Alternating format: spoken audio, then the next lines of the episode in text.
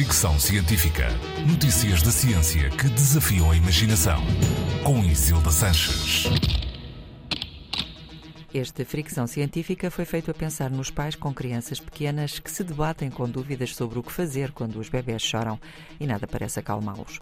Um estudo publicado no Current Biology e levado a cabo por investigadores japoneses concluiu que a melhor forma de acalmar os bebés que choram é andar com os bebés um pouco.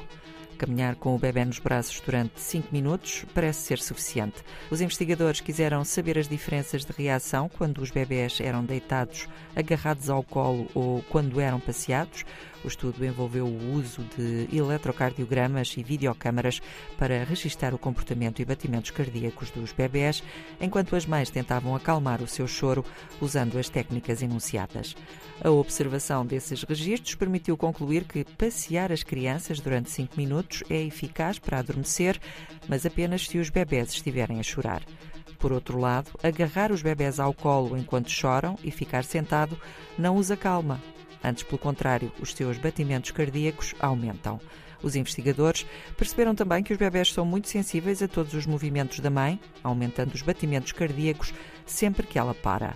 Isto leva os cientistas a sugerir que se ande com os bebés que choram durante uns 5 minutos. Após isso, é recomendável sentar e manter os bebés ao colo durante uns 8 minutos, até o sono pegar.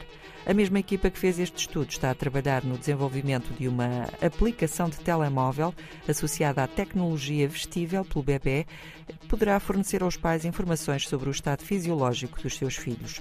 Chamou a isto Science-Based Parenting ou paternidade com sustentação científica e pode ajudar os bebés a ser melhor compreendidos, mas também reduzir o stress dos pais. Fricção Científica.